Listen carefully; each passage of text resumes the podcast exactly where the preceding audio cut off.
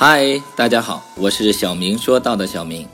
这次我们一起来说到的话题叫做金钱的诱惑。金钱是最清白的，同时也是最肮脏的。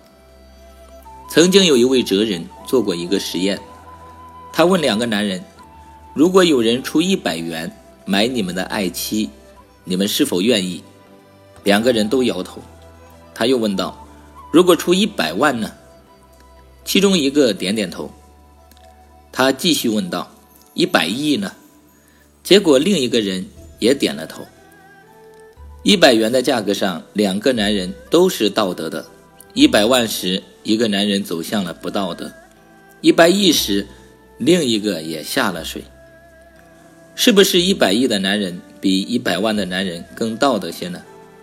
我不敢肯定，但有一点可以肯定。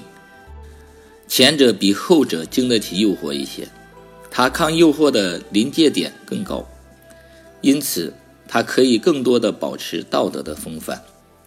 英国大哲学家罗素说过：“人之所以有道德，是因为受的诱惑太少。因为在如今这个五光十色的人类社会中，权力、金钱、美色等等，如同一把利剑，高悬于我们的头上，自始至终。”伴随着我们走完人生的路程，面对如此众多的诱惑，我们不可能纯洁到是任何诱惑而不动心的地步。但我们可以提高自己的抗诱惑的临界点，因为一百亿嘛，毕竟不多。